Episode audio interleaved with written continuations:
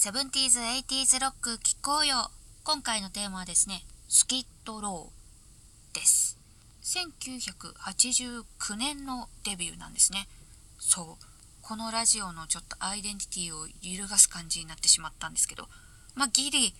80年代っていうことで、ちょっとお許しを。ということで、89年デビューなんですね。このバンド自体は今も活動してるんですけど、かなりメンバーが入れ替わり立ち替わりっていう感じになってます。デビューから、えー、96年までボーカルを務めていたセバスチャン・バック。ニックネームがバズって言います。この人が98年にいろいろごたごたがあって脱退しちゃってそこでこう実質解散状態みたいになったらしいんですけど、まあ、そこからボーカル入れたりとかメンバー変えたりとかしてスキットロー自体は続いてるということです。なのでこのバズを中心にちょっと紹介をしていきたいなと思っています。えー、この人はですね身長が190ちょっとあるんですよ。で髪の毛がもうロングヘア、えー、胸くらいまでのロングヘアで顔もまあ美しいんですよね。であの王子様っていうよりはもっと危険な感じでこの人についてって大丈夫かしら？ドキドキみたいなワイルドでちょっと危険でセクシーみたいなあの匂いがする方です。で声がですねあの力強いハイトーンボイスが特徴だと思っていてあのシャウトもいいんですよね。すっごいシャウトを聞かせてくれるんですよ。であの、ますごくあの艶っぽさも感じる歌声。で声量もすごいんですよね。だからあの CD 音源聴いてるだけでもなんか自分もそのくらいのあの声量で歌ってるような気分になれて聞いてて気持ちがいいですこの人の歌声。でですねあのバズがいた頃のアーシャっていうのを見てると結構ですね、まあ、みんなイケメン揃いなんですけどでそうこの人たちのですねあのそのアーシャを、まあ、改めていろいろ見てみたら結構そのファッションセンスがいいなって思ってだいぶ参考になるなと思って色使いとかがすごくいいんですよね。そうだからもう結構眺めるだけでもなんか勉強になる気がする。だからもちろんあのなんか革パンであの太ももまでこう編み上がってて肌が露出してるとかあとドクロとか、まあ、確かにこうそのまま取り入れるにはちょっと難しいアイテムも着てるんですけどうまくこうデイリーに落とし込めばかなりおしゃれ上級者さんなんじゃないですかね。こういうロックな格好をこううまく取り入れてる女の子っていいなって私思います。だからこうあのそう色使いとかバズなんかはねあのピンクの靴下にヒョウ柄のシューズ合わせてたりとかあと赤いパンツに黄緑のソックス合わせてたりとかってするのでちょっと一見こうえ難しそうみたいなのもなんかこううまくバチッとはまってるので是非こういうこのカラーセンスっていうのは学んでいきたいなと私も改めて思いましたじゃあ今ボーカルだったバズは何をやってるかっていうと、まあ、ソロであのいろいろやってるみたいなんですけどそうこのスキットローのファーストアルバムが1989年のリリースなので、まあ、今年で30周年なんですね。でそれを記念してそのファーストアルバムを全曲プレイするライブツアーっていうのを来月8月から11月まで北米でバズがやるっていうことなんですよね。そう45公演だってすごいですよね。でなんかそれに伴って、まあ、当時のメンバーに一緒にやろうよってバズは呼びかけたらしいんですけどまあうまくいかなかったみたいで結局、まあ、全員揃うとかそういうことはないみたいなんですけど日本来てくんないのかな？行きたい行きたいですよねやっぱ私好きになったのあの解散しちゃってからバスがいなくなってからだったので一度ねやっぱスキットローの曲バズの声で聞いてみたいですね。ということであの早速アルバム紹介いきたいと思います。89年のデビューなのであの2枚目のアルバムが91年の発売にもなっちゃうんですね。なのでいつも3枚紹介してるんですけど今回はその2枚をご紹介したいと思います。1枚90年代ですけどちょっとごめんなさい。これはいいアルバムなので紹介したいと思います。でじゃあまずそのファーストアルバム「スキットロー」セルフタイトルのアルバムですねこれも。でやっぱそのファーストアルバムってなんかこうそのファーストアルバム独特の空気感ってなんかこうあるじゃないですか。なんかこう若々しくてフレッシュでトゲトゲしてるっていうか。だからそういうなんかこう若さがすごい感じられる曲もいい曲ばっかりですごいいいアルバムなんですよこのデビューアルバム。なんかこう、こういうその70年代とか80年代とか、まあ、90年代とかそういうバンドって、まあ、今があるわけでで私たちはその今も知ってるわけじゃないですか。そうするとあ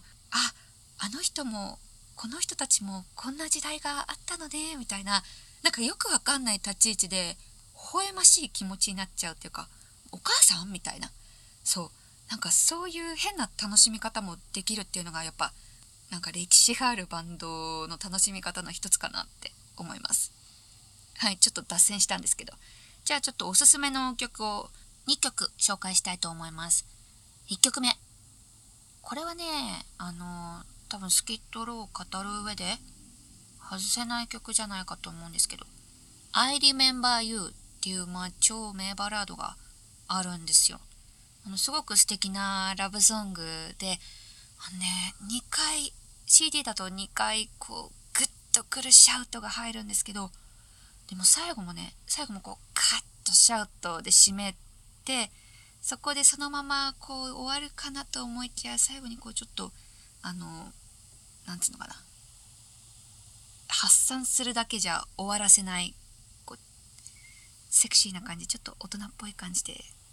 こう静かにこう静かにってわけでもないんですけどこうスンって終わるんですよね。うまく言えない。全然うまく言えないんですけど、まあ、とにかくすごくいいロックバラードです。ででねあのさっきバズハイトーンボイスだって言ったんですけどまあ普通に曲がどれも高いんですよ。で私結構この「I Remember You」はカラオケで歌うんですけどあの原曲プラス3とかなんですね。で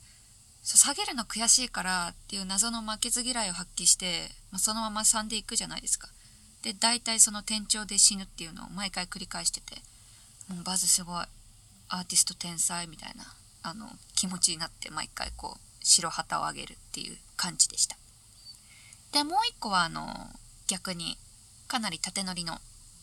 ロックナンバーで「Youth Gone Wild」っていう曲なんですね。ライブで始まったらもう必ず乗っちゃう曲ですよね。だからあのそう彼らってやっぱその乗りやすい曲メロディーが頭に入りやすい曲っていうのが結構多いと思うんですよ。から他にもいっぱいいろいろあって「18&Life」っていう名曲もあの入ってるんですけど、まあ、どの曲も、まあ、キャッチーですぐ覚えられてっていうのが多い気がしますね。みんなにも勧めやすいかなって思います。じゃあ次。91年「Slave to the Grind」っていうアルバムです。もうこれもですね1枚でそこ盛り上がる踊り明かせるアルバムだなと思います。このアルバムでですね全米1位取ったらしいんですよね。すごいですよね。全米ってつくだけでなんかめちゃめちゃすごい気がする。いやすごいんですけど全米一ってかっこいいですよね。なってみたいな。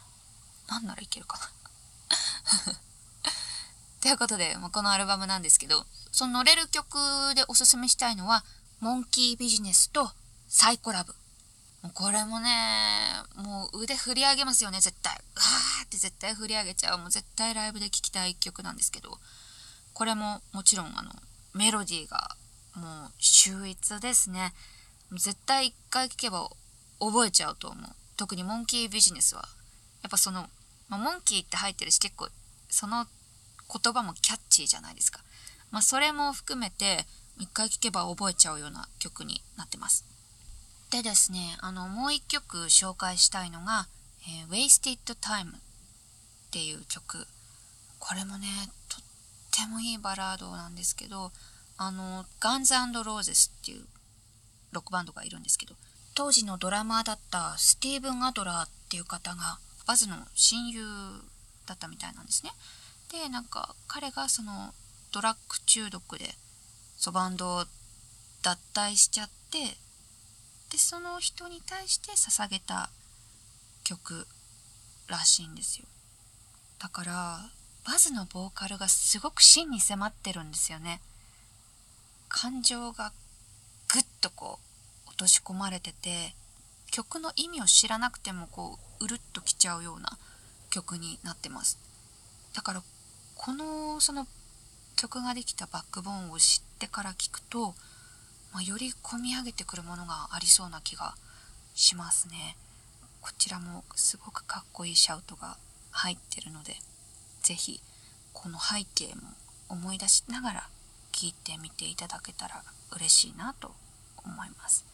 そうだからさこの2枚だけでもかなりいい曲ばっかりを残してるのでいやーいや現役のうちにこうパフォーマンス見たかったなーっって思いますね。そうなんですやっぱねこの時代のアーティストを好きになってしまった宿命みたいなのはやっぱありますよね。もう結構やめちゃってたりとかね、誰かが亡くなっちゃってたりとかは、まあ、ざらにあるのでね、まあ、でも今の時代ね公式の、えー、YouTube チャンネルとかがライブ上げてくれてたりとかしますからね。ありがとう文明。ということでスキットローの紹介はこんな感じで終わりたいと思います。次回はミスターピックをお届けしたいと思います。ここまで聞いてくれてありがとうございました。バイバーイ。